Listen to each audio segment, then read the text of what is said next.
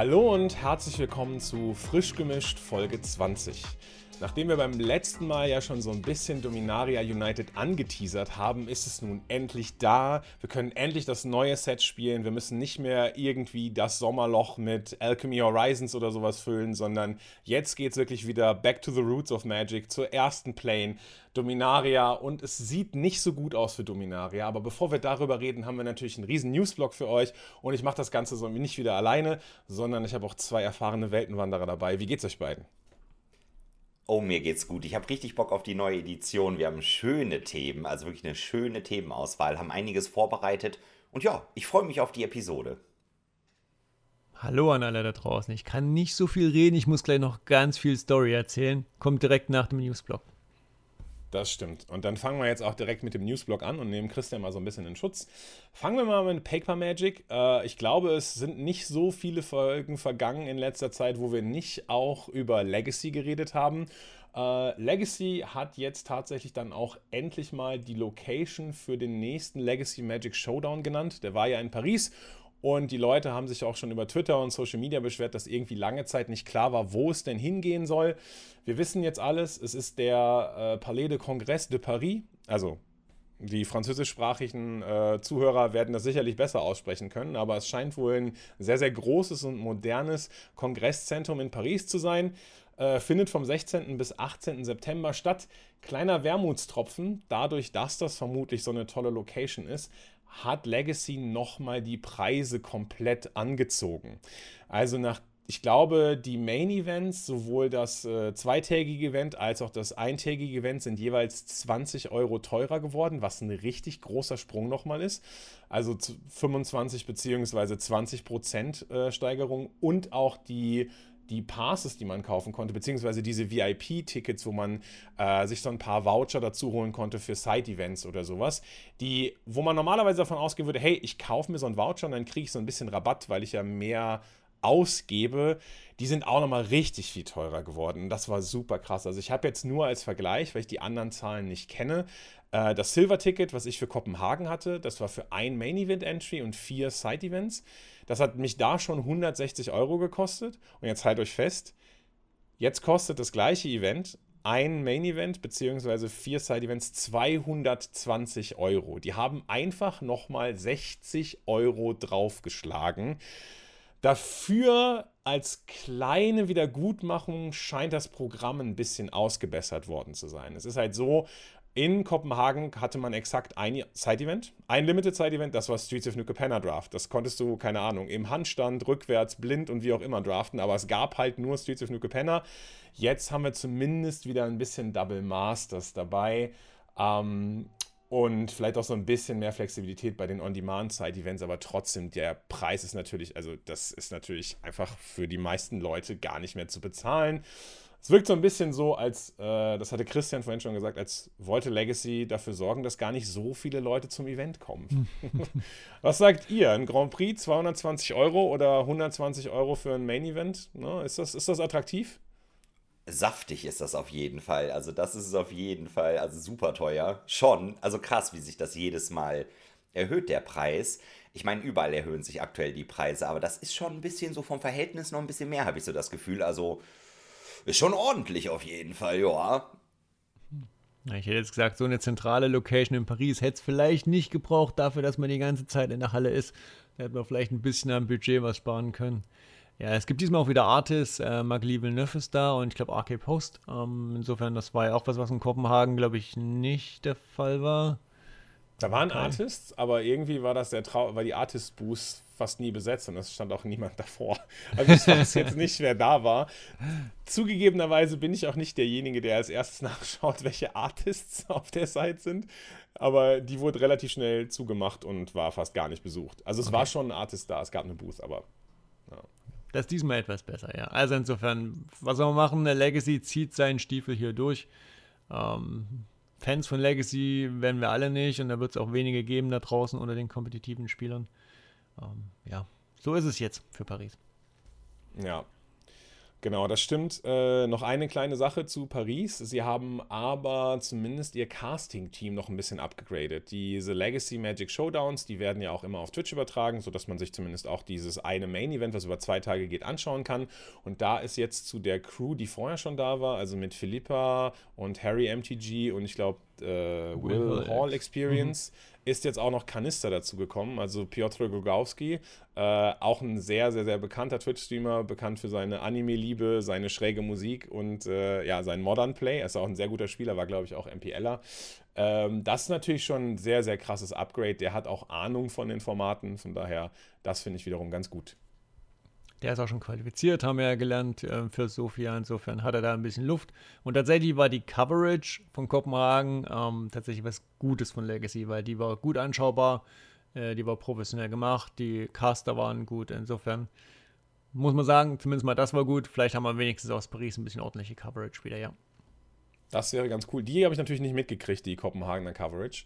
Äh, aber es geht auch weiter. Ne? Also, wie wir schon gesagt haben, oder Christian gerade gesagt hat, Fans von Legacy werden wir alle nicht. Aber vielleicht hat Legacy ja die Chance in Season 2 die startet nämlich Ende September, das ein bisschen auszumerzen. Sie haben die Termine und die Locations für die nächsten Legacy Magic Showdowns und die Legacy European Championships bekannt gegeben. Die nächsten großen Orte, die wir besuchen können für solche Turniere sind Amsterdam Ende September, Warschau Mitte Oktober, Barcelona Anfang Dezember und dann Napoli im März 2023, wo es dann da zum European Championship geht.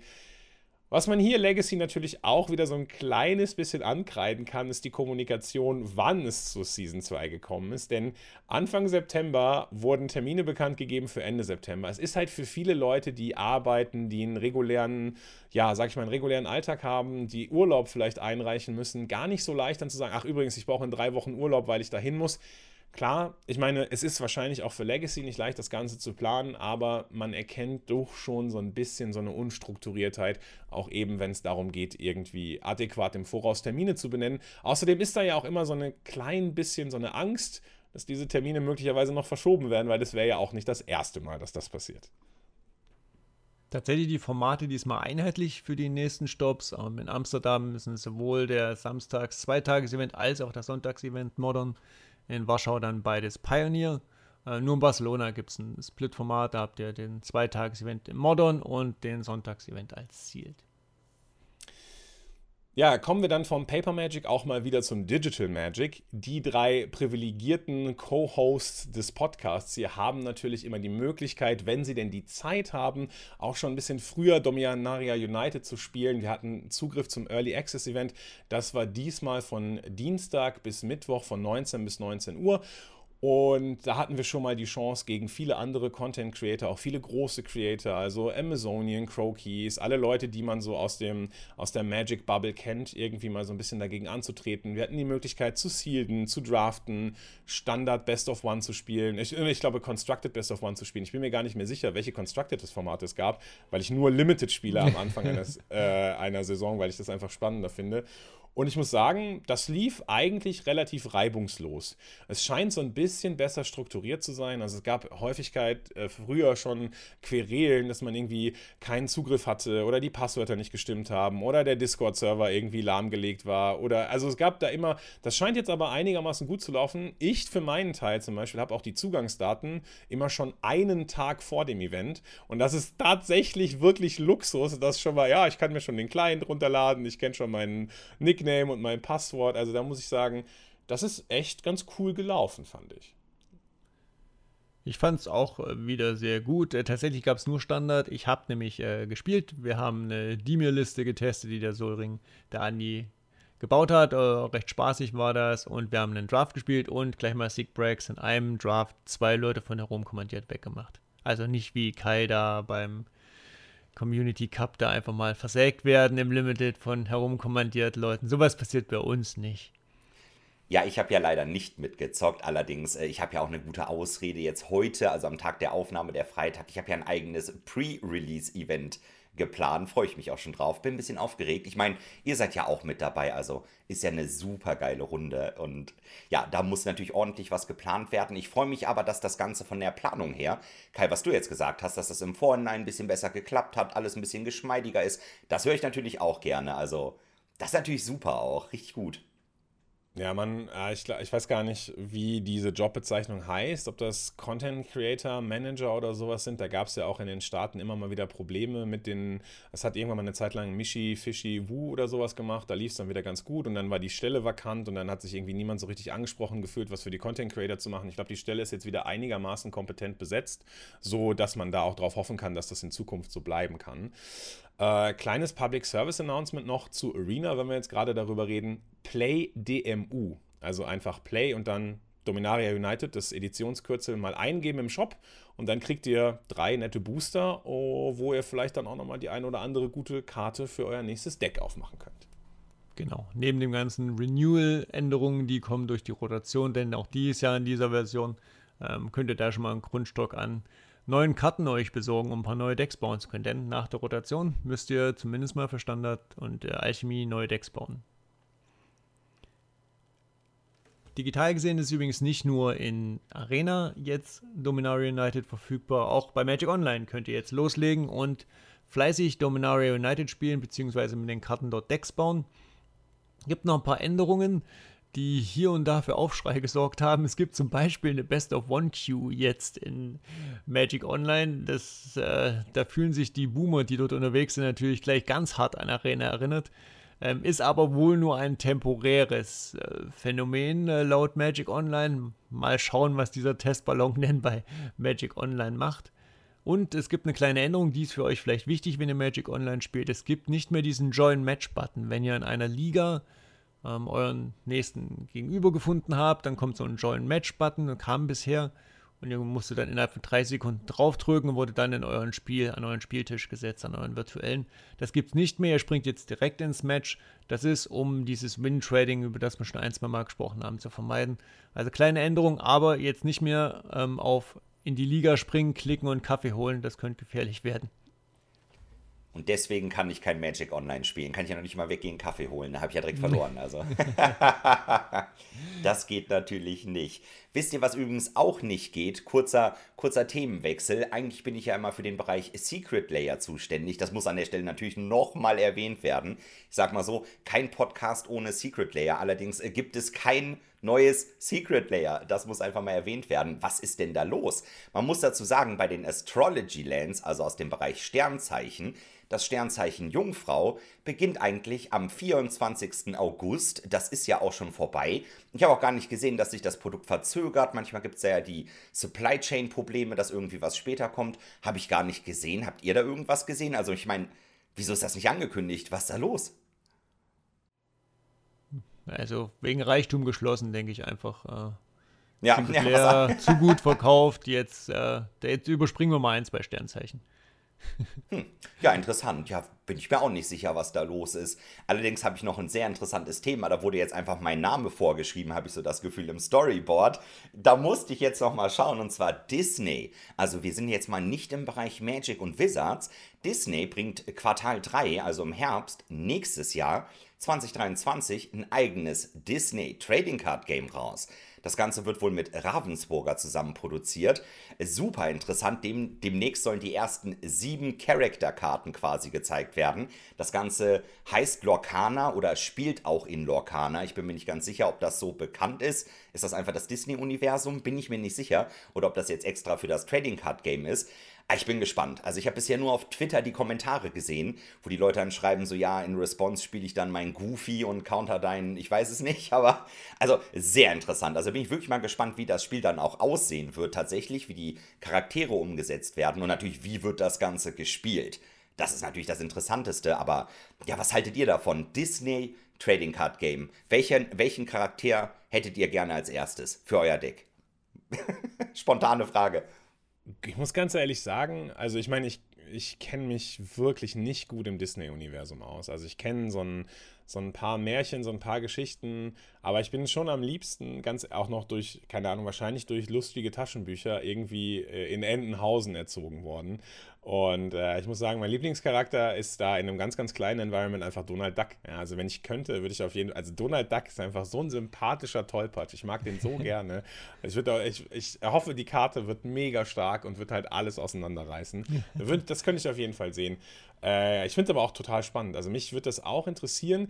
das Problem, das ich habe, ist, mh, mm, äh, ich weiß nicht, äh, also mir persönlich, glaube würde es erstmal schwerfallen, das Ganze ernst zu nehmen. Ja? Also genauso wie du gerade gesagt hast, ich schlacke einmal mit Goofys Ohren und dann counter ich dir äh, Meridas, keine Ahnung was, Wasserfallsprung oder so und dann denke ich mir, ah, ich bin mir nicht sicher. Also ich meine aber ehrlich gesagt kann man das gleiche über Magic Secret Layers sagen, weil da ist, Korrekt. ist, ist irgendwie das ist Gefühl das gleiche. Von daher, ich bin schon interessiert daran, weil ich glaube, dass Disney auch einfach die finanziellen Mittel hat, dass sie es, wenn sie es gut strukturieren und gut irgendwie an, an fähige Studios weiterleiten, dass da einfach ein sehr, sehr, sehr starkes Spiel daraus entstehen kann. Also interessiert ja. bin ich schon. Zu Disney gehören ja eine Menge Marken, die man jetzt vielleicht auf den ersten Blick gar nicht auf dem Schirm hat. Also Star Wars ist ja das Erste, was uns einfällt. Äh, wahrscheinlich übrigens auch äh, diese News für zukünftige Secret Lair-Themen, weil das Star Wars Secret Lair werden wir dann wahrscheinlich eher nicht sehen. Aber die Frage ist jetzt auch, ähm, wie themenrein hält zum Beispiel Disney dann dieses TCG. Es soll wohl nicht so kompetitiv werden, aber mischen sie zum Beispiel auch Star Wars mit Goofy, um es mal so zu formulieren. Oder bleiben sie rein in den Comic-Universen oder eher in den Magic, äh, in den Magic, in den Märchen-Universen. Also die haben ja sehr viel Bandbreite ähm, auch Filme, die man jetzt einfach kennt. Alles gehört zu Disney irgendwie gefühlt. Ne? Und es ist auch riesig. Also wenn Disney Langeweile hätte, hätten sie schon längst Hasbro kaufen können. Das äh, zahlen die aus der Portokasse, glaube ich. Also insofern ein Konkurrent ist das definitiv. Es soll, wie gesagt, nicht so kompetitiv werden. Also vermutlich gräbt es eher an der Pokémon-Geschichte ein bisschen als an Magic mehr. Aber schauen wir mal, ist noch ein bisschen hin. Aber es ist auf jeden Fall wieder ein großer Playermarkt, ja. So, und damit würde ich sagen, schwenken wir doch rüber zum Hauptthema. Das wird jetzt äh, viel Dominaria United sein. Um, und um euch da richtig abzuholen, fangen wir doch direkt einfach mal mit der Story an. Es gibt wieder Story aufgeteilt auf fünf Hauptstories und ein paar Nebenstories.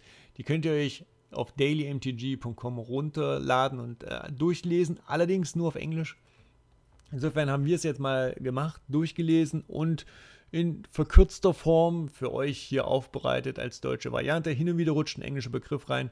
Aber ich würde sagen, ich lese es euch jetzt vor, ich habe es zusammengeschrieben und äh, auf geht's in die Welt von Dominaria. Karn ist allein in den Höhlen von Koilos unterwegs. Er ist sich sicher, dass die Phyrexianer zumindest deren Agenten auf Dominaria sind, doch ohne Beweise will er seine Freunde nicht einbeziehen. Er hofft hier einen Weg zu finden, den Silex, diese alte Waffe aus dem Krieg der Brüder Mishra und Ursa, gegen die Phyrexianer nutzen zu können. In einem alten Tranlabor findet er eine Tafel aus Ton mit Inschriften ähnlich denen des Silex. In einer der Höhlen trifft Khan dann auf Diener von Phyrexia und auf Rona, die den überlebenden Resten vom Prätor Sheoldred wieder einen Körper baut.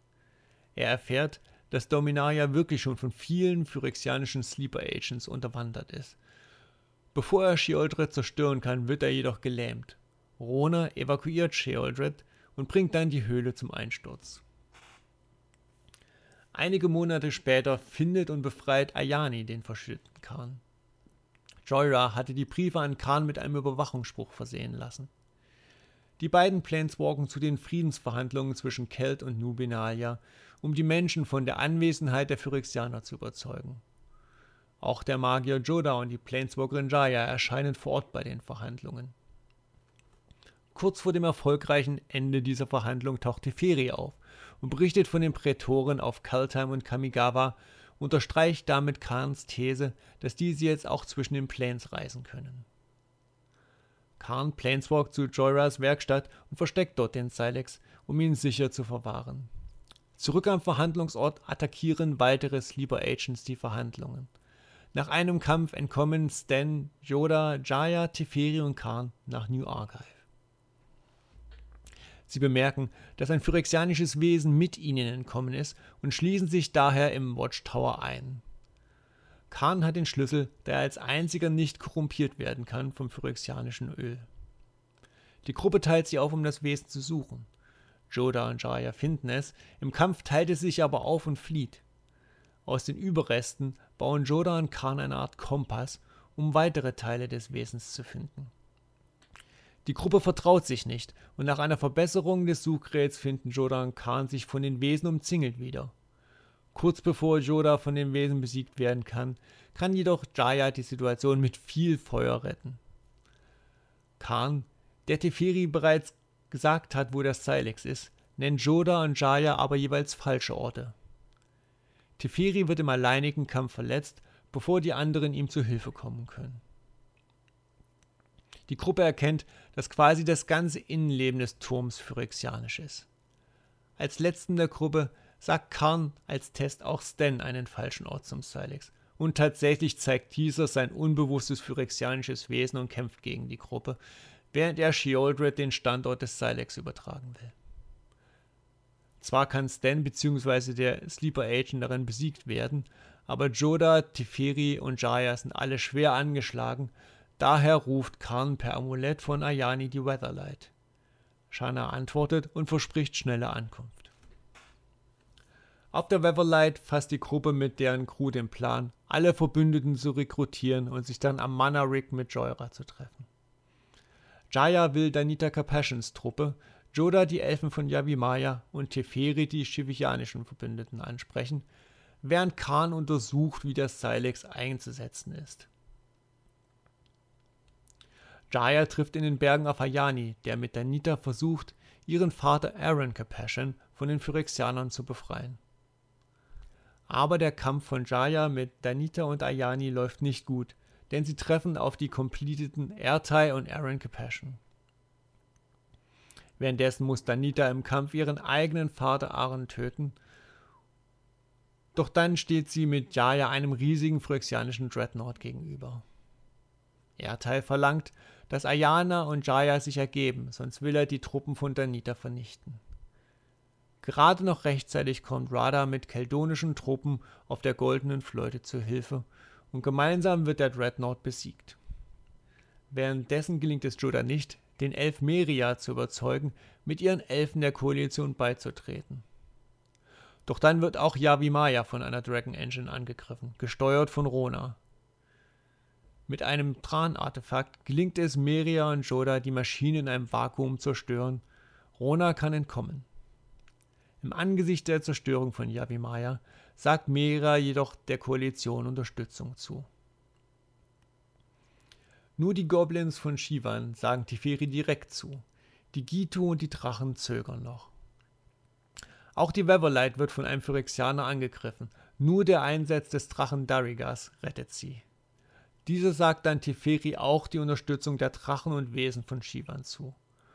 Khan und Joya sprechen sich über den Tod von Venser aus, dann erfährt Khan von Joda, dass es einen Spion in der neuen Koalition gibt. Joyra arbeitet an einem Selbstzerstörungsmechanismus für das Mana Rig, damit dieses im Falle einer Niederlage zerstört werden kann, da es zu mächtig wäre in den Händen der Prätoren. Währenddessen hat Khan erfolgreich erforscht, wie der Silex aktiviert werden kann. Dann jedoch beginnt der Angriff der Phyrexianer auf das Mana Rig und auch die Weatherlight wurde inzwischen von Ertai completed. Während die Drachen gegen diese kämpfen, konfrontiert Ertai Khan. In letzter Sekunde kommt die goldene Fläute an und Ayani kann den paralysierten Khan retten, während die Keldonier und Benalia rund um Danita, Radha und Jaya sich in die Schlacht stürzen. Dann zeigt sich, dass der Plan, mit dem Silex Shieldred zum Manarik zu locken, funktioniert hat, denn diese, inzwischen neu aufgebaut auf einer Drachen-Engine, erscheint im Kampf. Dann erhebt sich das komplette Mana-Rig, aktiviert von Joya und Powersteinen und treibt die phyrexianischen Armeen in die Arme der ankommenden Elfen und Treefolk von Javimaya. Der Kampf steht gut für die Armeen von Dominaria. Khan befreit den Silex aus seiner schweren Schutzhülle, damit Jaya damit wegplaneswalken kann. Auf diesen Moment hat Ayani nur gewartet und zum Schock aller Anwesenden zeigt er seine completed Form. Er ist der Spion, von dem Joda gesprochen hat. Er verletzt mit seiner Axt Khan und Jaya, die er über die Kante des Mana-Rigs in ihren Tod wirft, und er zerstört den Silex.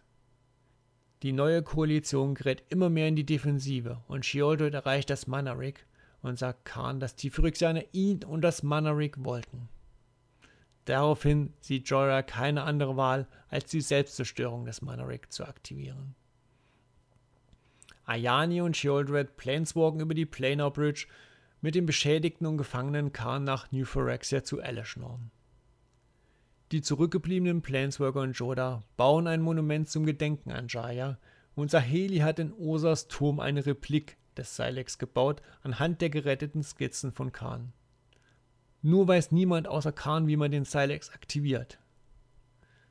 Daher beschließt die Firi etwas zu tun, was er nie wollte: durch die Zeiten reisen.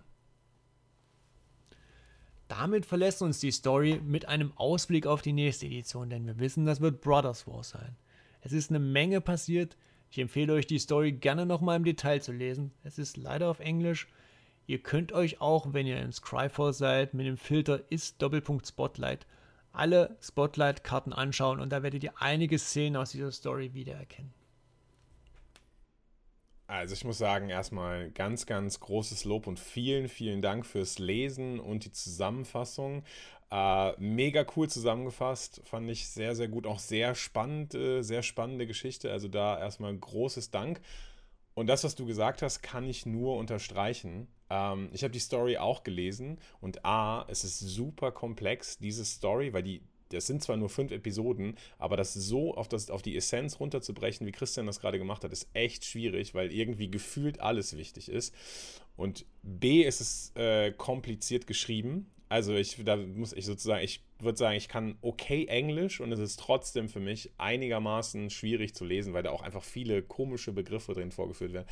Und C ist es aber, obwohl es sehr komplex geschrieben ist, einfach auch toll geschrieben. Also alle diese fünf Hauptstories, es gibt ja auch noch ein paar Side-Stories, sind von Langley Hyde. Und ich muss sagen, da sind so viele tolle Szenen drin. Es lohnt sich auf jeden Fall da, wenn ihr da Interesse habt, nochmal nachzuschauen, weil mir sind so ein paar Sachen im Gedächtnis geblieben, wie zum Beispiel die, das Aufeinandertreffen von dem completeden Aaron Capassion und Danita Capassion, wo er zwar completed ist, aber noch so seine, seine Ritter, seine Ehrenwürde, seine Menschlichkeit in sich hat und so in so einem leicht in so einem leicht mechanischen Ton zu Danita sagt, do your duty. Und was er damit meint ist, dass sie ihn umbringen muss, weil er so nicht leben will. Also da sind wirklich so richtig tragische Momente drin, die super gut in der Story rübergekommen sind. Und äh, das lohnt sich auf jeden Fall, da nochmal reinzuschauen. Ja, ich will mich auch direkt nochmal bedanken für die Zusammenfassung. Das macht immer mega Spaß, sich das anzuhören. Ich mag halt auch einfach die Magic Story. Wenn man das dann so nett präsentiert bekommt, das ist natürlich immer eine sehr feine Sache. Jetzt hast du schon einiges erwähnt, Kai, was einfach sehr interessant war. Was ich zusätzlich immer noch ganz cool finde, ich glaube, es war jetzt Teferi, also wenn die Planeswalker irgendwie dann alle Wesen und Bewohner quasi der Welt dann irgendwie halt für den Kampf mobilisieren müssen. So, ja, die Phyrexianer, Leute, wir haben ein Problem. Dann musst du auch mal die Goblins mo äh, mobilisieren. Und das waren aber sehr ehrenhafte Goblins, wenn ich das richtig mitbekommen habe. Die Goblins haben halt sofort Ja gesagt, waren mit dabei. Fand ich super, super cool. Da du aber auch mal eben mit so einem Darigas oder so mit einem legendären Drachen quatschen. Die sind ja auch ein bisschen größer. Ich stelle mir jetzt halt so gerade vor, wie das dann quasi abläuft. Und dann muss er so, hey, yo, hast du vielleicht Bock? Und dann ist da der Riesendrache und der ist so, ey, nee, du habe jetzt so gar keine Lust drauf ich chill hier gerade irgendwie, nee, nee, nö, eigentlich passt mir das jetzt nicht. Und dann muss er halt irgendwie den Chef überreden, den Darigas, der bringt dann die anderen Wesen und Drachen mit. Das ist einfach immer super cool. Also mag ich einfach, richtig cool. Ja. Ja, das war auch so ein bisschen, äh, das war auch echt schön dargestellt. Das war, glaube ich, Episode 4, äh, wo alle Facetten da waren. Also, weil, okay, also um was geht es jetzt? Es geht um die Welt, wir müssen die Welt retten. Da muss man auch mal Koalitionen zwischen an sich vielleicht verfeindeten Völkern oder sowas machen, weil der große Erzfeind, die Phyrexianer, halt kommen. Und das ist dann auch echt immer wieder sehr lustig geschrieben. Ne? Also Jaya zum Beispiel hat eine total badass-Rolle. Also die, die hat immer die geilsten Typelines, wenn sie mit ihrer Flammenmagie redet. Und so, ja klar, röste ich die jetzt einfach weg. Was ist denn da los? Und so, also die ist wirklich richtig cool dargestellt. Lohnt sich. Und da war es so lustig, da habe ich auch mega gelacht an der Stelle, wo es darum geht, die Völker zu überreden. Und die Goblins gesagt haben, ja klar, machen wir das. Und die Viashino und die Gito haben erstmal gesagt, nee, wir müssen warten, was die Drachen sagen. Und dann stand da nur irgendwas bei, ja, irgendwie komplizierte Politik oder so. Wir können das jetzt nicht entscheiden. Das müssen erstmal die Drachen sagen, bevor wir zusagen können. Und die Goblins sind ja eigentlich auch feige, aber haben sich gedacht, wir machen das jetzt, weil dann sind wir die Ersten, die zugesagt haben. Das ist bestimmt gut für uns. Also es war, das sind, das sind auch so ein paar nette Lacher, der war wirklich echt eine tolle Geschichte, ja.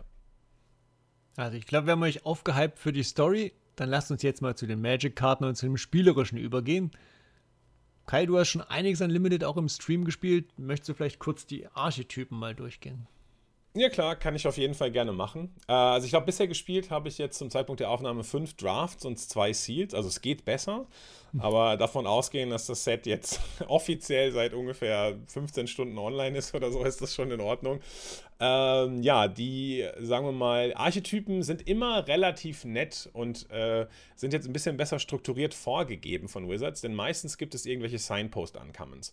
Es gibt also Karten, die zweifarbig sind, Uncommons sind und die eine Regel, einen Regeltext haben, wo einem direkt klar gemacht wird, okay, was möchte diese Zweifarbkombination eigentlich machen.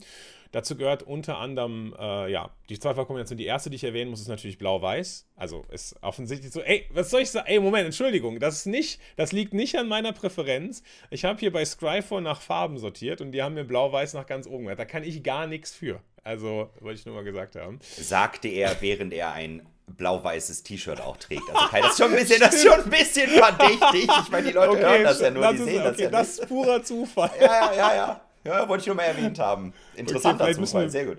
Ja, okay, vielleicht müssen wir wirklich mal einen Videopodcast machen, aber dann ja. ziehe ich das Uwe, dann ziehe ich das Uwe-Shirt nicht mehr an. Okay, gut, also fangen wir an mit Uwe. Äh, bei Uwe geht es ein bisschen um Go White und Spells. Ähm, also der, der weiße Aspekt, äh, das ist so ein bisschen so die Verbindung von den beiden Farben. Der weiße Aspekt ist der Go White-Punkt, das heißt also viele Token-Strategien, also möglichst viele Kreaturen, Kreaturen spielen, die andere Kreaturen mitbringen. Es gibt so Commons und Uncommons, die selber noch Tokens erzeugen. Und der blaue Aspekt ist eben, ja, ich sag mal, die Spells. Und äh, die beiden Uncommons, das sind einmal Ruff und Tura, die machen eben genau das. Also wenn man Instant oder Sorcery spielt, dann kann man zwei Kreaturen kappen, um eine Karte zu ziehen. Oder wenn man Instant oder Sorcery spielt, dann kann man 1-1 Token machen oder es gibt einen Mars Pump Effekt. Also Azorius ist so ein bisschen so in Richtung ähm, Spells und Go White. Ja, Blau-Schwarz ist so ein bisschen schwieriger zu definieren. Blau-Schwarz äh, ist, sag ich mal, hat auch den Instant- und Sorcery-Aspekt, aber auch so ein bisschen so Graveyard-Value. Also im Allgemeinen wird es, glaube ich, als Control bezeichnet. Ähm, da hat man einfach, versucht man mit, mit viel Removal-Spells und mit viel Looten den Graveyard zu füllen, Value zu machen und dann irgendwie den Gegner damit äh, mit auch einfach mal immer mal wieder hinzukommenden Incidental Damage, den Gegner kaputt zu kriegen, muss gar nicht so unbedingt über den, über den Combat gehen. Ähm, in Schwarz-Rot, die nächste Farbkombination, also Raktos, sind wir so ein bisschen aggressiv, so Suicide-Agro könnte man sagen. Also wir wollen, wir wollen Kreaturen opfern und wir wollen möglichst viel Schaden machen und wir wollen irgendwie davon profitieren, wenn wir Kreaturen opfern. Es gibt natürlich wieder den klassischen Threaten-Effekt, also Kreatur übernehmen. Es gibt, ein, es gibt ein paar Sack-Outlets, äh, rote Kreaturen, die andere Kreaturen opfern, schwarze Kreaturen, die andere Kreaturen opfern. Dinge, die passieren, wenn Kreaturen sterben, Ping, Karten ziehen und so weiter. Also da ist man dann sozusagen, wie gesagt, Suicide-Agro-mäßig unterwegs. Rot-Grün ist so ein bisschen, ja, äh, Domain und auch, also eigentlich ist fast jeder grüne Archetyp so ein bisschen Domain, äh, wenn, man, wenn man ganz ehrlich ist. Also das ist ganz komisch, aber ich sag mal, Rot-Grün ist so Domain-Agro. Also du, du versuchst irgendwie Early-Kreaturen zu legen, Early-Drops zu machen und dann hast du aber auch so ein bisschen so Synergien mit Enlist.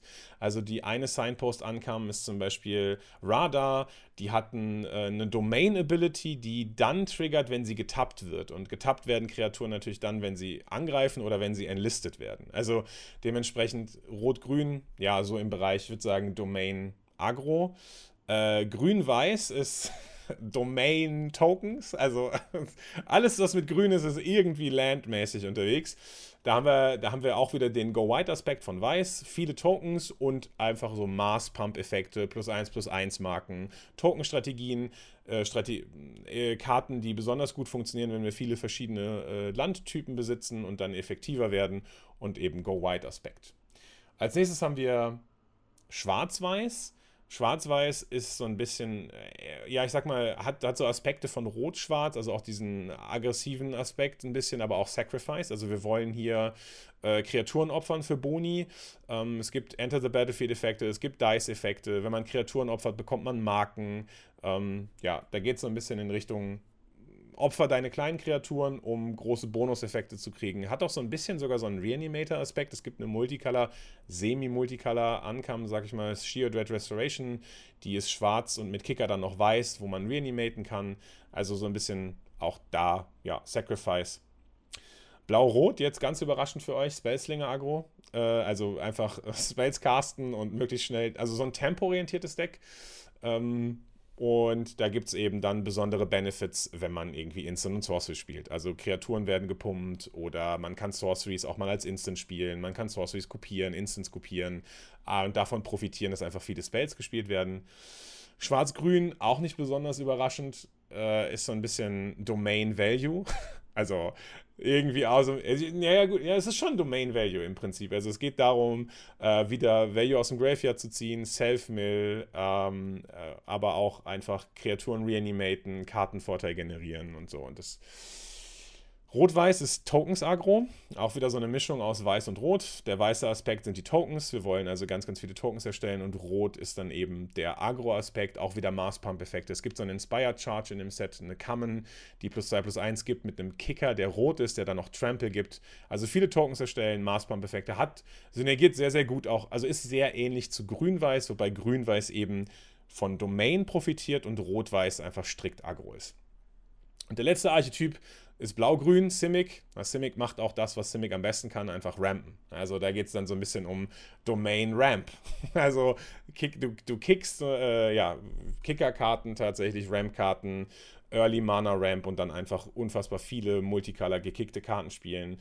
Die Uncommons da sind Tatiova, die will, dass sieben Länder auf dem Battlefield sind und Nael, das ist so eine Karte, wo du mehr profitierst, wenn du wirklich fünffarbig bist. Also von den meisten Domain Abilities hast du schon was, wenn du irgendwie dreifarbig, zweifarbig bist oder so und Nael will auf jeden Fall, dass du fünf Farben hast, weil dann profitierst du komplett von ihr. Grundsätzlich muss ich aber sagen, also das sind die Archetypen erstmal grundsätzlich muss ich sagen, ich habe das Format noch nicht gesolved. Also es wirkt so ein bisschen so, als gäbe es so zwei Lager. Es gibt die tempoorientierten, aggressiven Jeskai-Farben, also irgendwie rot-weiß, aber auch blau-rot und blau-weiß. Das sind so sehr, sehr aggressive, tempoorientierte Decks, die schnell versuchen, den Gegner umzubringen. Und es gibt dann einfach grün Domain. Also ich habe gestern den ganzen Abend gedraftet und ich habe einfach immer Base-Grün Five-Color-Domain gedraftet. Egal, ob es jetzt grün-blau oder grün-schwarz oder was auch immer war. Äh, das sind, glaube ich, so die beiden dualierenden Lager, wo man dann halt natürlich schauen muss, ja, wo einen der Draft so hinführt. Das war schon mal sehr schön zusammengefasst. Ein paar Hinweise habe ich noch. Ähm, erstens, die Archetypen stehen jetzt neuerdings in der Arena auch aufgelistet, wenn ihr in einen Draft zum Beispiel reingeht. Links oben in der Infobox. Wenn ihr nicht ganz so oft unterwegs seid oder es euch nicht merken konntet, kein Problem. Oben kurz zusammengefasst. Ähm, zweitens, ihr könnt das natürlich Ganze auch ausführlich anschauen, Schrägstrich lesen. Der Kai hat natürlich sein Set-Review gemacht, sein Limited Set-Review. Das könnt ihr euch auf YouTube anschauen. Link findet ihr in den Show Notes. Und ähm, der Freakle hat das in Textform auf magicblocks.de zusammengeschrieben, die Draft-Archetypen mit den wichtigsten Commons und Uncommons, auf die ihr achten solltet. Wer lieber lesen möchte, schaut da kurz rein. Ja, okay, genau, das ist auf jeden Fall perfekt. Schaut da auf jeden Fall rein. Ich mag den Artikel von Freakler auch immer sehr gerne, weil der einfach kurz und bündig das zusammenfasst, äh, was irgendwie wichtig ist. Was ich nicht so mag, ist, dass er jedes Mal schreibt, dass, dass er Tierlist für einen großen Fehler hält. Also ich kann das schon verstehen. Deshalb mache ich ja auch, steht jedes Mal im ersten Absatz. Ich persönlich halte Tierlist für den größten Fehler, den man machen kann. äh, aber ich weiß ja, wie er es meint und im Prinzip ist es, sage ich das ja auch immer. Also eine Tierlist ist nur so eine Momentaufnahme man sollte sich dann auch schon eben das dazu anhören, was die Leute sagen, weil man, es ist sehr schwierig, Magic-Karten kontextfrei zu bewerten. Natürlich, mhm. gerade im Limited musst du immer das Deck drumherum sehen. Da musst du sehen, ja, nehme ich jetzt, du hast keinen Zweidrop und du hast die Bombe auf sieben oder du hast einen guten Zweidrop. Natürlich nimmst du einen Zweidrop, weil du musst ja auch sowas wie Kurve haben. Es gibt sehr viele Dinge, die du beachten musst. Ähm, aber äh, that said, da sind mir auch schon ein paar Sachen aufgefallen. Wie gesagt, viel habe ich das Format auch noch nicht gespielt, aber ich stelle schon fest, dass ich Domain unterschätzt habe ähm, und ich stelle fest, dass ich die, dass ich die Dual Common Basic, also die mit zwei Basic Land Types auch ein bisschen unterschätzt habe. Ich habe die schon ganz gut bewertet. Ich habe dir hab eine 3 Plus gegeben, aber ich glaube, die sollte man noch höher picken, weil dieser Domain-Archetyp für mich sehr, sehr, sehr stark wirkt. Also Grün Base und dann spielst du einfach noch, was weiß ich, 6, 7, 8 von diesen Common Basics, die deine Domain-Effekte so krass pushen. Also ich hatte gestern auch Spiele, da habe ich einen 2 Mana 5 Dreier gelegt, äh, Turn 4, und dann hatte ich einen Turn 4, äh, danach Turn 4 einen 5 Mana 10 10er, der 15 15 Trample angegriffen hat und so. Das passiert alles super schnell, wenn man Domain fully loaden kann. Das habe ich, glaube ich, ein bisschen unterschätzt auf jeden Fall. Aber da gibt es wahrscheinlich noch News dann in den nächsten Episoden, wie sich das dann so insgesamt spielt.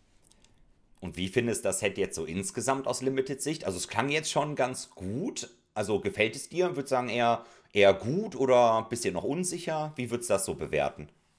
Also eher gut. Ich muss sagen, äh, ich hatte hier das Phänomen, dass es mir beim Early Access nicht so besonders gut gefallen hat. Da hatte ich ganz, ganz krasse Core-Set-Vibes.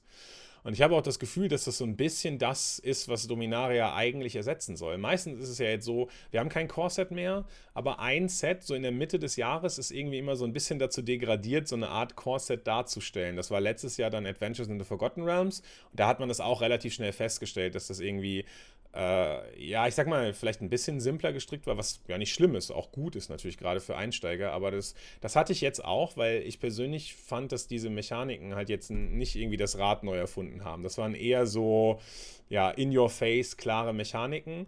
Ähm, aber die Komplexität beim Draften macht es auf jeden Fall sehr, sehr spannend. Also wenn ich das Limited jetzt so bewerten müsste, würde ich sagen, es hat eine, es hat im ersten Eindruck eine sehr, sehr hohe Tiefe beim Draften. Ich bin ständig überfordert. Wann, zu welchem Zeitpunkt picke ich jetzt die Lands? Wann muss ich Domain-Karten picken? Äh, Spiele ich vielleicht doch einfach zweifarbig aggro? Äh, wann halte ich mich raus? Diese ganzen Kicker-Karten sind auch so super schrecklich, weil die ja immer, es gibt keine Kicker-Karte, die einfarbig ist. Jede Kickerkarte hat eine andere Kickerkost in ihren Kickerkosten. Sind, und dann willst du irgendwie die guten spielen und dann musst du dann vielleicht doch nochmal ein Duoland mitnehmen und so. Also das Draften begeistert mich so als, als Rätsellöser und irgendwie Problemlöser total gerne, weil ich, weil, äh, begeistert mich total, weil es einfach so kompliziert ist. Das Spielen geht dann wiederum. Das Spielen hat dann wirklich immer noch so ein paar Core-Set-Aspekte, weil man einfach nicht so ultra kompliziert irgendwie in die Mechanik reinschauen muss. Klar musst du mal gucken, entliste ich jetzt oder entliste ich nicht, brauche ich den als Blocker, aber viel tiefer wird es dann auch nicht. Das habe ich auch jetzt äh, in Gesprächen mehrfach gehört. Auch der Freakler ist der Meinung, das ist schon sehr Core-Set-weibig, die ganze Edition. Ähm, was ich sehr interessant finde fürs Limited ist, dass die Doppelländer, die Commons, von denen wir jetzt schon mehrfach gesprochen haben, mit den Basic Land Types, die haben keinen reservierten Slots in den Boostern. Das heißt, ihr habt teilweise echt wacke Booster, die drei von denen enthalten, dann habt ihr welche, die keinen enthalten. Also insofern alles möglich, macht es ein bisschen mehr random versielt, weil es dann einfach teilweise der eine hat Glück und kann da irgendwie mit 7, 8 von diesen Dingern sein Domain-Deck bauen und einfach Good Stuff spielen. Und jemand anderes kriegt sein Fixing nicht beisammen. Äh, weil außerhalb dieser Duels ist das Fixing jetzt überschaubar, um es mal so zu formulieren, wenn man nicht gerade Base Green ist. Ähm, insofern, das ist so ein Aspekt, da kann man sagen, okay, das hätte man vielleicht anders machen sollen. Vielleicht ist es aber tatsächlich auch Absicht. Einfach um das nicht zu sicher zu machen diesen äh, Domain-Archetype, sodass man immer weiß, okay, du hast immer dein Duel drin, du kannst lesen, das Duel ist raus, ich kann aus Domain raus. Das ist jetzt vielleicht auch ein bisschen geändert, das Format. Bin gespannt, wie sich es entwickelt. Dann machen wir jetzt einen kleinen Schwenk zum Constructed-Teil von Dominaria, würde ich sagen. Erstmal nochmal vielen Dank für die schöne Limited-Zusammenfassung. Ich habe mich mal ein bisschen mit dem Commander-Bereich beschäftigt. Den mag ich ja persönlich auch sehr gerne. Und da gibt es auf jeden Fall auch einige Karten und Sachen, die wir hier bei Dominaria ansprechen können. Als allererstes wird es zwei Pre-Constructed Decks geben. Also dieses Mal nicht vier oder sogar fünf. Das haben wir ja auch wirklich teilweise pro Edition. Zwei Decks insgesamt. Allerdings werden mit diesen beiden Decks auch wirklich alle Farben abgedeckt. Unter anderem gibt es ein Five-Colored Jared Deck. Da haben wir eine schöne Jared Planeswalker-Karte mit dabei, die auch direkt sehr schön sind synergiert quasi mit einem fünffarbigen Deck. Er kann unter anderem auf seiner Plus-1-Fähigkeit, also er kostet 5 Mana insgesamt, jedes Mana eben genau einmal, hat 5 Loyalität, die Plus 1 macht einen 3-3er Kavu-Token mit Trampelschaden und allen Farben. Das ist auf jeden Fall wichtig, also direkt der 5-Color-Token. Dann haben wir eine Minus 3-Fähigkeit, da kann man dann bis zu zwei Kreaturen auswählen. Und für jede Kreatur, also jede Kreatur kriegt so viele 1-1-Marken, wie sie Farben hat. Also der Kavu-Token ist halt direkt mal 8-8 Trampel. Das kann der Jared einfach mal alleine erzeugen, würde ich mal sagen. Das ist schon ziemlich spielbar so an sich. Die minus 6 ist halt jetzt keine Fähigkeit, die sofort das Spiel gewinnt. Aber ich finde, wenn man sich die plus 1 und minus 3 Fähigkeit anschaut, das ist ja schon gut genug. Minus 6, bring eine mehrfarbige Karte, also irgendeine mehrfarbige Karte, aus deinem Friedhof zurück auf die Hand. Wenn die Karte mehrfarbig war, dann zieh eine, nee, wenn sie alle Farben hatte, zieh eine Karte und erzeuge zwei Treasure Token. Da würde ich mal sagen, wirklich für die letzte Fähigkeit für minus 6 doch tendenziell ein bisschen schwächer. Aber ich denke mal, mit Jared will man eh nur Kavu-Tokens machen und denen dann fünf Marken jeweils geben. Insgesamt interessanter Commander, schönes Five-Color-Deck, kann man auf jeden Fall mal reinschauen. Und das zweite Deck ist in der Madu-Farbkombination, also Rot, Weiß und Schwarz. Dort haben wir ebenfalls eine Planeswalker-Karte oben drauf, und zwar die Hada, Binder of Wills, hat eine Plus-2-Fähigkeit, alles synergiert hier mit einem legendären Kreaturendeck, sag ich mal. Also hier ist alles randvoll mit Legendaries. Sehr schöne Idee, wie ich auch finde. Also das eine Deck einfach alle Farben und in dem anderen Deck kann man einfach seine Lieblingslegenden quasi spielen. Hier kann man bei der Plus 2 Fähigkeit, sie selber kostet übrigens, sorry, 4 Mana, hat 5 Loyalität. Die Plus 2 Fähigkeit, eine legendäre Kreatur kriegt entweder Wachsamkeit, Lebensverknüpfung oder Unzerstörbarkeit. So ein bisschen so ein klassischer Gideon-Effekt, würde ich mal sagen. Dann der Minus-3-Effekt deckt die obersten vier Karten von deinem Deck auf. Man kann eine beliebige Anzahl an legendären Karten davon auf die Hand nehmen. Der Rest geht in den Friedhof und man kriegt einen Treasure-Token für jede Karte, die dann in den Friedhof gelegt wurde.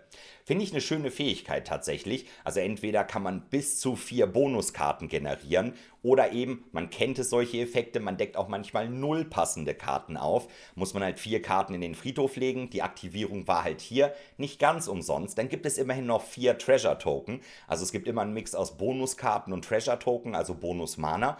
Auch eine schön designte Fähigkeit. Und hier jetzt die letzte Fähigkeit, definitiv etwas stärker als bei Jared wobei Jared halt die starken ersten Fähigkeiten hat. Bei Dihada haben wir eine Minus-11-Fähigkeit, übernimm die Kontrolle über alle nicht landbleibenden Karten bis zum Ende des Zuges, enttappe sie und sie kriegen Eile. Und das gewinnt in der Regel, würde ich mal sagen, eine Commander-Runde. Das dauert ja auch ein bisschen, bis man das aufladen kann, wenn man dann drei andere Leute noch mit am Tisch hat oder nur zwei, falls eine Person schon gestorben ist quasi am Tisch. Einmal alles übernehmen für eine Runde ist halt doch ein recht starker Effekt, würde ich sagen. Also insgesamt zwei schöne Frontkarten, nette Decks. Decklisten sind auch schon öffentlich Könnt ihr auf jeden Fall mal reinschauen. Ich wollte euch aber noch zwei, drei andere Karten vorstellen, denn in der Edition, also in Dominaria, gibt es tatsächlich 41 Karten, die eben auch Legendary Kreaturenkarten sind. Also das ist wirklich eine schöne Auswahl falls ihr quasi auch gerne Budget Commander oder zum Beispiel so eine Art Pauper Commander kenne ich auch, da darf man dann halt nur die häufigen Karten im Deck haben und dazu dann einen Uncommon Commander quasi. Das sind super viele in Dominaria, also Uncommon legendäre Kreaturen. Da könnt ihr auf jeden Fall mal reinschauen. Und ansonsten habe ich hier noch meine persönliche Top 3 mitgebracht. Also Karten, die ich jetzt als Commander selber empfehlen würde. Natürlich kann man sie auch in anderen Decks einfach spielen, wo sie quasi zur Synergie passen. Aber ich habe hier nochmal drei Karten gefunden, die ich persönlich als Commander sehr interessant finde. So vom Power Level auf Platz 1 würde ich wahrscheinlich Joyra Ageless Innovator setzen. Das ist ein legendärer Human Artificer. Joyra kennen wir jetzt auch, haben wir eben noch in der Story ein bisschen was gehört. Sie ist wirklich eine super starke Legende hier, wie ich finde, für ein artefaktbasiertes Izzet-Deck. Also sie kostet natürlich ein blaues und ein rotes Mana, auch nur zwei Mana insgesamt. So eine sehr preiswerte Commander-Karte ist natürlich auch immer sehr gut. Direkt Zug 2 gespielt. Sie hat zwei, drei von den Werten, also auch recht solide. Und die Fähigkeit produziert halt ohne Ende Mana. Man kann sie tappen, die Joyra. Dann bekommt sie zwei Ingenuity-Counter und dann darf man eine Artefaktkarte mit Mana Value X oder weniger von der Hand direkt ins Spiel bringen, wobei X natürlich die Anzahl von Ingenuity-Countern auf Joyra ist. Also wenn man sie dann Zug 3 das erste Mal tappt, kann man zusätzlich quasi zwei Mana generieren. Man könnte sagen, sie generiert permanent Mana, was nicht verloren geht. Man kann sie halt beim ersten Mal tappen, nutzen, um Artefakt mit Mana-Kosten 2 oder weniger ins Spiel zu bringen, dann 4 oder weniger, 6 oder weniger, 8 oder weniger, 10 oder weniger. Und dann kann man eigentlich schon jedes Artefakt casten, was man im Deck hat, wenn man sie einfach nur so ein bisschen aktiviert. Also Joyra als Commander wirklich ein super starker Mana-Elf, könnte man sagen. Kann ich mir sehr gut vorstellen im passenden Deck. Joyra Ageless Innovator. Als nächstes haben wir dann aus der Orzor-Farbkombination einen Zombie-Zauberer, natürlich legendär. Wie gesagt, man kann die Karten alle als Commander spielen. Er heißt Ratadrapik of Urborg. Für 4 Mana insgesamt ein 3-3, wie gesagt, Zombie-Wizard, ein Zauberer. Hat selber Wachsamkeit und Ward 2. Andere Zombies, die man kontrolliert, haben Wachsamkeit. Finde ich jetzt nicht ganz so crazy, nimmt man natürlich mit. Aber unten die letzte Fähigkeit finde ich besonders interessant. Immer wenn eine andere legendäre Kreatur bei uns stirbt, erzeugen wir einen Token von dieser Kreatur mit der Ausnahme, dass sie nicht mehr Legendary ist und ein 2-2er Zombie zusätzlich zu den anderen Farben und Typen. also eine schwarze Zombie-Kreaturenkarte. Also könnte ich mir jetzt einfach auch in jedem Zombie-Deck vorstellen, ist ja ganz nett, da muss man ihn vielleicht auch nicht als Commander spielen. Aber auch hier kann ich mir wieder sehr gut ein Deck vorstellen, was sehr viele legendäre Kreaturen spielt. Die sind ja tendenziell ein bisschen stärker. Wenn die sterben, kriegt man nochmal eine Kopie von dieser legendären Kreatur. Auch wenn die dann nur 2-2 ist, wenn die noch irgendwie eine gute Triggered Ability oder sowas in die Richtung hat. Enter the Battlefield Effekte, man kann die direkt doppelt auslösen. Und weil das Deck eben auch weiß ist, man kann ja quasi populaten, also Token nochmal kopieren. Ja, und dann nochmal so einen legendären oder eben einen nicht legendären Token, der vorher eine Legende war, immer wieder zu kopieren. Man kennt das vielleicht mit Helm of the Host, wenn man den eigenen Commander immer wieder kopiert. Das führt wirklich zu sehr interessanten Spielsituationen, wenn sich die Effekte dann auf einmal multiplizieren. Ja, und hier Ratadrabik könnte ich mir dann wirklich dementsprechend in einem sehr coolen Deck vorstellen. Wollte ich hier auf jeden Fall erwähnt haben. Und meine letzte Karte, die dritte Karte, ist ein Viashino Warlock. Natürlich legendär, sonst könnte es nicht der Commander sein. Rivas of the Claw. Schwarz und Rot, also die Raktos-Farbkombination für 3 Mana 3-3 mit Bedrohlichkeit tappt für zwei Mana in einer beliebigen Farbkombination. Dieses Mana darf man allerdings nur benutzen, um Drachenzauber zu wirken. Also ein Drachen-Commander, den man eben zum Rampen benutzen kann. Dann können wir noch einmal während unseres Zuges eine Drachenkreaturenkarte aus unserem Friedhof spielen. Also nochmal eine sehr gute Fähigkeit. Er macht also nicht nur Bonusmana, sondern später auch noch Kartenvorteil. Und die Karten aus dem Friedhof, für die produziert er auch das Mana. Passt einfach super gut zusammen, wie ich finde. Allerdings die Drachenkreaturen, die man aus dem Friedhof wirkt, die kriegen die Bonusfähigkeit, wenn diese Kreatur stirbt, schicke sie ins Exil. So klassischer Flashback-Effekt, man kann die Karten halt nur einmal wirken, aber ich denke mal in einem Commander-Deck 99 Karten insgesamt, da findet man die ein oder andere Karte und ihn als Commander, ich meine, notfalls in der 99 würde ich Rivas auf jeden Fall unterbringen im passenden Raktos-farbenen Deck, aber auch als Commander finde ich ihn sehr gut. Drei Mana sind insgesamt sehr preiswert, man will früh viel Mana generieren, um einfach schneller das Spiel aufzubauen, genau das macht er und wenn das Spiel etwas länger dauert, kann man eben noch Bonuskarten generieren. Insgesamt auch noch eine sehr coole Karte, wie ich finde. Und ja, die drei waren auf jeden Fall so meine Favoriten unter den ganzen legendären Kreaturen. Ansonsten würde ich noch sagen, so Dominaria insgesamt aus Commander-Sicht wirklich viele starke Einzelkarten. Wir reden auch noch gleich über die Einzelkartenpreise im Allgemeinen. Das sind ja in der Regel dann auch immer ganz gute Karten. So eine 30, 40 Euro Karte macht sich ja in der Regel immer ganz gut. Die Karten fand ich jetzt aber einfach interessant. Ansonsten Defiler Cycle findet ihr auf jeden Fall nette Karten für euer Deck. Und auf jeden Fall der Lord Cycle, den muss ich hier an der Stelle auch nochmal erwähnen. Falls ihr es noch nicht mitbekommen habt, jede Farbe hat einen eigenen neuen Lord bekommen. Zum Beispiel der rote Lord ist ein Goblin Lord. Wichtig auch, sind alles zwei Mana Lords, also nicht drei Mana, zwei Mana-Lords, recht preiswert, geben immer einem anderen Kreaturentyp plus 1 plus 1 und haben dann noch einen Bonuseffekt. Der Goblin Lord, der sorgt dafür, wenn er oder ein Goblin stirbt, dass man dann die oberste Karte vom Deck ins Exil schickt. Und dann kann man alle Goblin-Karten bis zum Ende des nächsten Zuges nochmal wirken. Also Pump und Bonus-Goblins, super, super gut. Der grüne Lord ist ein Elfenlord, gibt also Elfen plus 1 plus 1. Immer wenn wir einen Elfenzauber casten, dürfen wir ein grünes Mana bezahlen, eine Bonuskarte ziehen, passt also super in jedes Elfen-Commander-Deck. An sich super gute Karte, teilweise wahrscheinlich auch außerhalb vom Commander interessant. Zum Beispiel der blaue Meervolk Lord, wieder zwei Mana, macht andere Mehrvolksstärker, hat selber noch Flash, super stark und die Bonusfähigkeit Opfer ein Mehrvolk, counter einen Nicht-Kreaturenzauber, es sei denn, der Besitzer bezahlt einen Mana mehr. Das ist jetzt vielleicht nicht ganz so stark im Commander, aber definitiv eine sehr starke Lord-Karte.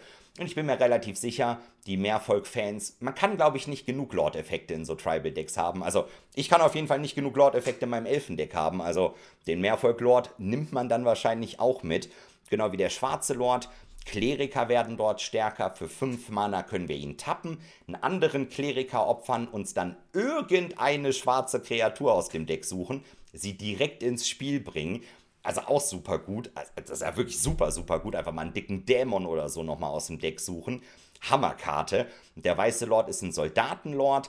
Da finde ich die Fähigkeit jetzt auch nicht ganz so stark, aber es ist immerhin ein 2-Mana-Lord. Für 5 Mana können wir ihn aus dem Friedhof ins Exil schicken, um dann eine plus 1 plus 1 Marke auf alle Soldaten bei uns zu legen. Die muss ich halt einfach mal erwähnt haben, die 5 Lords. definitiv sehr gut für die Tribal Commander Decks. Und vielleicht noch abschließend der Timeless Lotus. Ein schönes Mana-Artefakt, zum Beispiel für euer Five-Colored Commander Deck. Oder gut, im Commander wird die Karte wahrscheinlich nur dort gespielt. Ist ein Lotus für 5 Mana. Er kommt getappt ins Spiel und tappt dann eben für 5 Mana. Jedes Mana, jede Farbe einmal. Ja, das sind wirklich so meine Favoriten. Finde ich bei Dominaria insgesamt eine schöne Auswahl. Gibt natürlich noch viel mehr starke Einzelkarten, aber nette Auswahl. Ich bin zufrieden. Was würdet ihr sagen? Da hat es krachen lassen, der Shippy. Also umfangreiche Zusammenfassung rund um Commander, da sind der Kai und ich ja nicht ganz so beschlagen. Insofern super cool und danke. Und einen Hinweis habe ich noch dazu. Der Shibi hat jetzt sogar nur über Dominaria geredet. Es gibt ja auch noch Dominaria United Commander Karten. Also da findet ihr nochmal einen Stapel Legenden, die jetzt gar nicht in der normalen Edition zu finden sind. Und es gibt noch die Legends Retold. Also die alten aus Legends, die ein neues Wording bekommen haben, die ihr als Boxtopper und in den äh, Set-Collector-Boostern findet. Auch da findet ihr sicher ähm, namentlich sehr bekannte ähm, Legenden, die ihr gerne wieder mal auf dem Deck stopfen könnt. Ähm, und wie gesagt, es gibt zum Beispiel einen neuen Darigas, ähm, den haben wir ja gerade, äh, kein Darigas, entschuldigt. Es gibt einen neuen Bladewing, haben wir zum Beispiel äh, gesehen. Also auch Drachen, wieder eine schöne neue Legende. Ihr findet was, wenn ihr Commander ergänzen wollt. Ja, also da kann ich mich nur anschließen, sowohl, äh, dass das eine schöne Analyse war, als auch, dass ich wenig Ahnung von Commander habe. Also das sind beides wahre Aussagen. Mir sind aber noch ein, zwei Dinge eingefallen, die ich zu den Karten, die du erwähnt hattest, Shibi, noch kurz sagen wollte. Und zwar zum einen äh, zum Reavers, also dieser Drachen, dieser Viashino, der die Drachen günstiger macht, äh, oder der Mana macht für Drachen. Das finde ich, da denke ich mir immer so, warum? Also nicht, nicht, dass ich Drachen nicht mag. Ich finde das eigentlich ganz cool. Aber die wirken innerhalb eines Sets so out of place, da ist, da ist jetzt dieser, da dieser Viashino im, in, in diesem Set und es gibt insgesamt in dem ganzen Dominaria United Limited Set drei Drachen, wovon zwei Mythic sind. Also der macht explizit, seine Fähigkeit macht nichts fürs Limited. Für, für das konkrete, sagen wir mal, klinische, abge, abgetrennte Dominaria United macht Rivas nichts. Weil du, und dann denke ich mir immer so, okay, es gibt doch jetzt schon diese Supplemental Dominaria Commander Decks, dann packt den doch einfach da rein, weil es einfach so frustrierend ist. Ja, ich kriege jetzt hier diese tolle Karte, aber sie macht gar nichts im Limit. Die, die, da, da, steht, das ist blanker Text, der ist 3-3 Menace oder was auch immer. Der hat irgendwie noch so eine Zusatzfähigkeit. Keine Ahnung, weiß ich nicht. Auf jeden Fall, oder 3-3, wie auch immer. Auf jeden Fall, glaube ich, irgendeine Kleinigkeit hat er noch. Ansonsten macht er nichts. Das finde ich ein bisschen schade. Der andere Punkt ist, wo du gerade den Meervolk-Lord erwähnt hast, da muss ich an einen Twitter-Post von Goatbots denken. Da ist nämlich auch wieder, das ist auch ein ganz interessantes Thema, da können wir uns auch mal drüber unterhalten, vielleicht in irgendeiner Folge. Äh, Insider Trading. Ja. Äh, denn Goatbots ist ein sehr, sehr bekannter Magic Online Trading Bot. Ein sehr, sehr großer Trading On, äh, sehr, sehr großer Trading Bot, wo man, also für diejenigen, die es nicht wissen, äh, im, auf Magic Online kann man Karten einfach ganz normal kaufen. Also muss da jetzt nicht, man kann Booster holen, aber man kann sich auch Einzelkarten holen, wie man das hier zum Beispiel über Card Market oder sowas macht. Das wird aber in der Regel einfach über Bots gehandhabt, die sind dann immer verfügbar, das machen keine Menschen mehr. Und Goatbots analysiert natürlich auch immer, die haben natürlich eine sehr, sehr große Datenmenge und können natürlich sehen, was so einzelne Leute kaufen. Und bevor eine einzige Karte aus Dominaria United gespoilt wurde, hat ein User über 1000 Painlands gekauft. Also man wusste nicht, dass die reprintet werden. Er hat über 1000 Painlands von den Goatbots gekauft. Er hat Multiple Playsets von Liliana of the Way gekauft. Und er hat verschiedene Merfolks gekauft. Und dann hat sich tatsächlich herausgestellt, dass jetzt auch noch, weil dieser Merfolk-Lord, den du erwähnt hast, der wird ja auch relativ hoch gelobt, dass er durchaus modern, modern Merfolk wieder repräsentabel machen kann, weil er ein günstiger Lord ist, der diesen tollen Effekt hat, noch äh, sozusagen so eine Art Negate oder Spell Pierce oder sowas zu erzeugen. Das ist halt krass. Also da gibt es dann irgendwie durch irgendwelche Leaks oder so entstehen dann einfach solche Sachen. Und was man natürlich dann, ne, also auf Magic Online gibt es natürlich auch Kurse. Und wenn du dir tausende Painlands kaufst und dann gehen die plötzlich hoch, weil sie jetzt für Standard relevant werden, dann hast du natürlich auch wahrscheinlich mehrere tausend Dollar einfach so gewonnen, denen du das einfach wusstest. Also, ja, auch spannend, finde ich definitiv spannend und eigentlich ein super guter Übergang zu den teuersten Einzelkarten. Kai, das war eine wunderschöne Vorlage, also vielen Dank. Richtig gut. Ich habe mal ganz kurz uns die äh, Top 5 der wertvollsten Einzelkarten zum aktuellen Stand aus Dominaria rausgesucht. Jetzt hast du sie eben schon erwähnt, die Liliana ist natürlich auf Platz 1, steht aktuell bei ungefähr 40 Euro, war mal eine Zeit lang natürlich deutlich teurer, damals zu ihren Hochzeiten, zum Beispiel im Modern-Format. Ne, schwang natürlich immer ein bisschen hin und her, mal gucken, wo sie sich jetzt einpendelt, aber auch vom Power-Level natürlich eine super starke Karte und hier auf jeden Fall aktuell die wertvollste Einzelkarte. Ne, so 40 Euro plus, wie gesagt, das ist schon jetzt keine Überraschung, würde ich mal sagen. Ganz interessant finde ich aber dadurch, dass sie jetzt wieder in einem standardlegalen Set ist, wird sie ja auch noch in anderen Formaten quasi legal. Bin ich wirklich mal gespannt, wie sich das entwickelt. Dann auf Platz 2 knapp hinter der Liliana haben wir dann die Sheldred, The Apocalypse bei ungefähr 35 Euro aktuell. Also wirklich recht knapp dahinter. Finde ich auch sehr interessant, dass die so teuer einsteigt, die Karte. Also sie sieht auf jeden Fall sehr stark aus. Sie ist ja 4 Mana, 4, 5 Todesberührung, glaube ich. Wenn man selber eine Karte zieht, kriegt man zwei Leben. Wenn die Gegner eine Karte ziehen, verlieren sie zwei Leben. Also klar, ich sehe sie in einem Commander-Deck mit Wheel-Effekten, vielleicht mit Blau. Alle Spieler werfen ihre Hand ab, ziehen sieben neue Karten, alle Gegner kriegen fett Schaden. Sie kombot mit Lich's Mastery, ist einfach eine super Einzelkarte, würde ich mal sagen. Na doch recht hoch, würde ich mal sagen, vom Einzelkartenwert. Bin ich sehr gespannt, wie die sich entwickelt.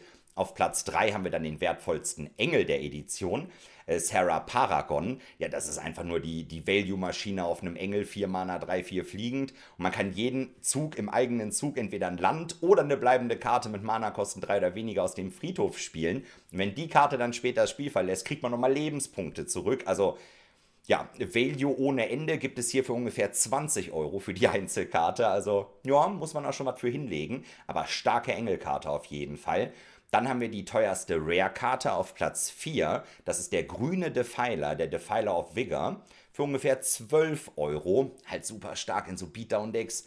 Bin ich mal gespannt, wie der sich spielt. Und dann haben wir eben bei Christian in dem Story-Part gehört, Kahns Silex. Wusste ich vorher gar nicht, was das ist. Jetzt wissen wir ein bisschen mehr. Ungefähr 10 Euro ist das Ding wert. Dafür machen die aber ganz schön viel Stress da in der Story, ne, um das Ding.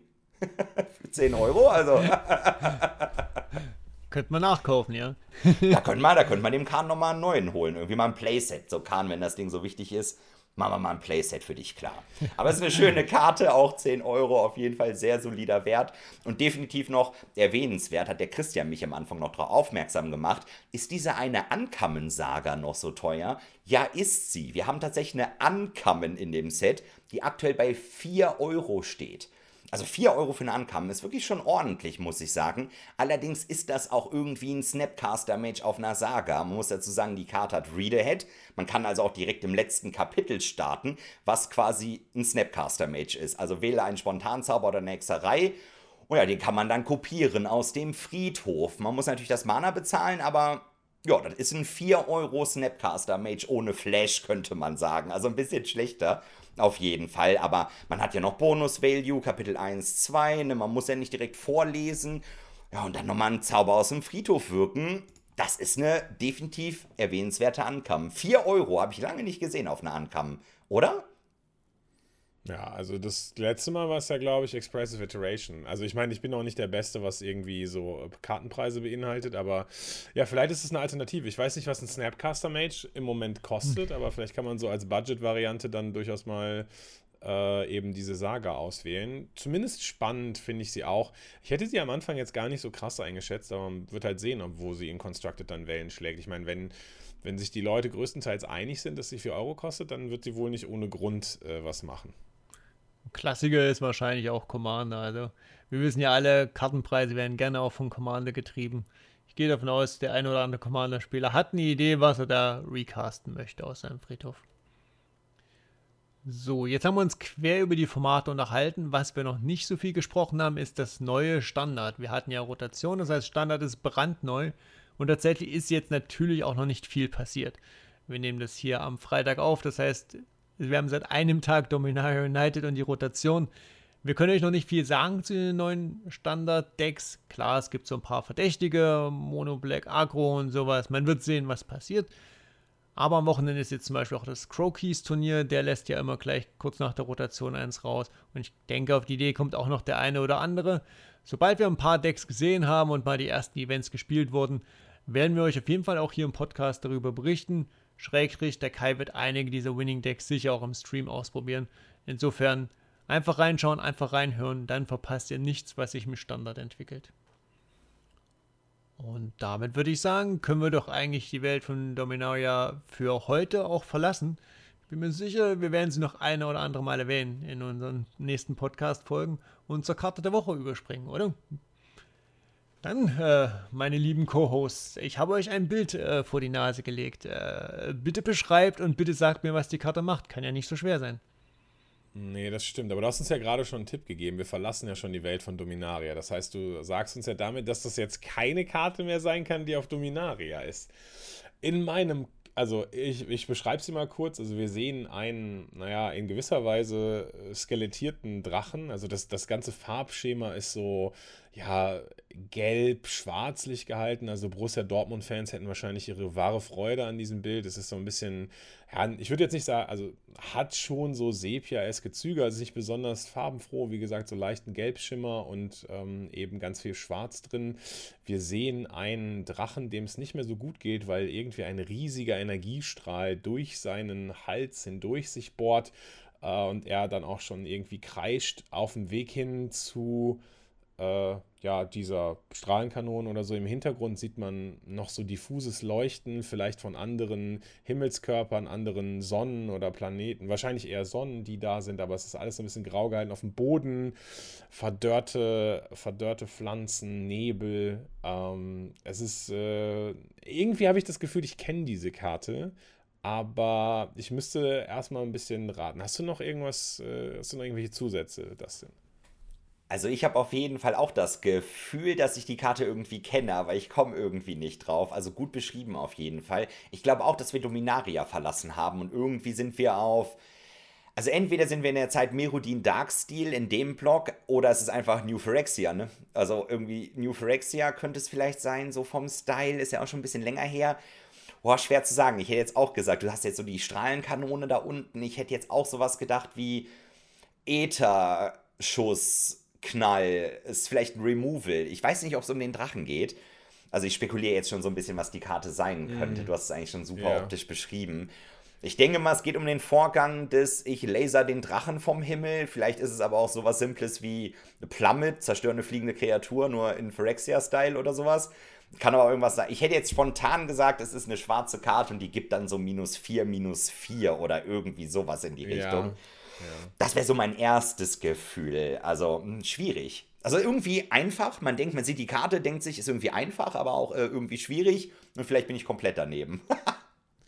Also ich glaube, du hast recht mit dem. Ich könnte mir gut vorstellen, dass es Merodin-Block ist. Ich glaube, es ist der zweite Merodin-Block. Ich glaube nicht, dass es der ursprüngliche also war mit Merodin Darksteel. Achso, ach so, nee, nee, also äh, Merodin Besieged, das, das, das dem Genau, Block. Merodin Yo. Besieged und New Phyrexia. Ich glaube, in dem Bereich. Irgendwie kommt mir so Blister Grub oder irgendwie so eine Info. Also könnte auch ein guter, könnte ein Removal sein. Könnte ein Dis Ja, ich will. Ich gehe mal mit im Bereich schwarze Karte boah, keine Ahnung, minus x, minus x. Vielleicht kriegt noch irgendjemand einen Poison-Counter oder sowas, aber ich würde auch sagen, dass wir zumindest zeitlich im zweiten Meridian-Block liegen. Na, dann sind wir uns ja relativ einig. Ich glaube, ja, der Effekt geht wirklich in die Richtung. Die Karte schreit auch irgendwie Infekt und Poison, finde ich nämlich auch. Aber ich glaube, es ist irgendwie eine Hexerei oder ein Spontanzauber, der ein Kreaturen-Removal ist. Müssten wir jetzt nicht raten, könnten wir Christian fragen. Da unten links im Artwork, siehst du das? Da ist so, ein, so eine Art D. Ja. Da ist die Signatur vom Artist, aber ich habe keine Ahnung, wer, wer, das ist. äh, das kann ich euch natürlich gerne dazu sagen. Das ist äh, JD. Ah ja, okay. Da, also, sehr gut. Äh, das, ja. das ist äh, nicht nur ein D, sondern ein kleines J davor. Das ist einfach ah, ja. Das ist ein guter ja, Tipp, ist, mit dem ich leider nicht so viel machen kann, leider. ich äh, komme euch mal ein Stückchen entgegen. Also ihr seid in der richtigen Welt. Es ist aus dem zweiten Besuch auf Mirodin und zwar da aus der ersten Edition. Äh, wir uh. sind also in Scars of Mirodin. Ja. Ähm, ihr seid in der Farbe falsch. Es ist keine schwarze Karte. Dann ist es eine weiße Karte und es geht um den Lichtstrahl oder sowas. Laser, La Light Beam of Hope. Ich habe keine Ahnung. Ich kann es auch nicht sagen. Ich ist sie denn weiß? Die Karte wirklich bekannt ist es vor. eine Nicht-Kreaturenkarte? Ist es ein Artefakt. ja, es ist, nein, nein, es ist ein Instant. Ähm, ist es, es ist ein, Instant? Instant? Und nein, er ist nicht weiß, er ist grün. Was? Dann ist es doch ein? Plummet? Ist es doch ein Plummet? Es kostet tatsächlich ein grünes Mana. Und nur dieses eine grüne Mana ist ein Instant, heißt Wing Puncture. Ah. Um, target creature you control deals damage equal to its power to target creature with flying. Also so ein klassischer Punch-Effekt, wie man es heute kennt, ähm, auf Instant Speed für ein Mana. Das Gegenüber muss allerdings fliegen. Hat keinen Reprint ja. gesehen, insofern äh, selten ja, ist auch einfach schlecht. Sagen wir mal im Sideboard bei Best of ja, 3, wenn der Gegner einen Flyer hat, Sideboard. ist für einen Mana ganz nett, aber äh, finde ich Plummet schon fast geiler, ne? Direkt einen Flyer zerstören ist irgendwie ein bisschen geschmeidiger, aber ja, ich würde jetzt mal vorsichtig sagen, waren wir ja nah dran, ne? ja, auf jeden Fall. Ich meine, mit Plummet warst du sehr nah dran. Ja, ja, ja. Warst, ja, ja, okay. Ja, auch nehme ich so. Ja, also quasi gelöst, würde ich sagen. Perfekt. Kai, good job. Richtig stark. Haben wir gut gemacht.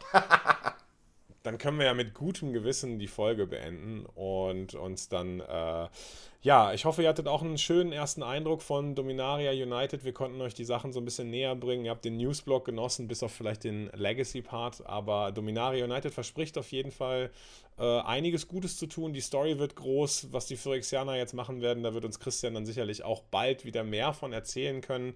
Ähm, und ich würde sagen, wir verabschieden uns dann einfach und sehen uns bei der nächsten Episode. Ein wundervolles Wochenende noch und macht's gut. Ciao, ciao. Viel Spaß mit den Karten. Ciao. Tschüss.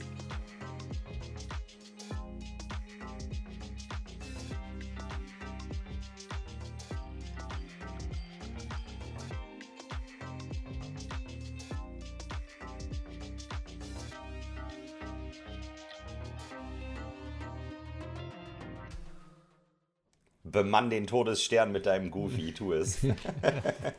Was hat ein Todesstern Crew? Crew, der hat Crew. Crew 12 hat ja, er. Das heißt, du brauchst zwei Ochsen? Okay. Mindestens. Mindestens. Oder halt einen Goofy oder äh, einen Kater Carlo geht auch. Der ist auch sehr gut im Bemannen von Fahrzeugen, habe ich gehört. Ja. Oder Goofys Ohren schlackern. Ah, ich counter deinen Luke Skywalker mit Goofys Ohren schlackern. Ah, Moment, Mo, Moment, ich habe hier noch eine Ariel dahinter als Fallenkarte. Mhm. Entschuldigung. ist nicht Ursula eher die Fallenkarte als Ariel? Auch, auch, Ursula auch. Die ist Win Condition, habe ich gehört. Die Fluchkarte ist eine Fluchkarte, glaube ich. Ah, ja, okay. äh, es sei denn, du hast beide Moränen noch dabei gleichzeitig. Die kann man, dann kannst du die fusionieren mit der Ursula. Ja, okay, dann ist sie sogar stärker. haben sie beide als, geguckt, ich verstehe. Und dann ist sie sogar stärker als Goofy tatsächlich. Also mit beiden Moränen definitiv stärker als Goofy. Und Fabian ist wahrscheinlich eine Alternative Win Condition einfach. Ja, ja. auch. Ja, der ist unblockbar auch. Und äh, der ist auch ziemlich stark tatsächlich. Also,